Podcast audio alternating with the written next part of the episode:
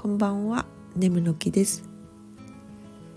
最近特に思うのですが自分が発する思いは回り回って帰ってきますね。いいも悪いも関係なく同じ思いのものが。結果そうなっただけで今起こってるのはいつぞやの自分が放ったことなのだと。したことはされてされたことはしてしまいますね。じゅんぐり回り回って舞い戻るのですね。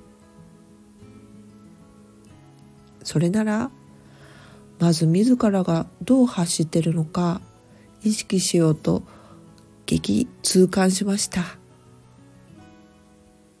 されて嫌なことは相手にもしないように。だからといって自身を我慢させる選択をしないよう心地いい塩梅で歩み寄っていこうと思います。やっぱり改めて親しき中にも礼儀ありのそういう世界が好きなんですよね。おかげさまお互い様を大事にして生きていきたいです。それではまた。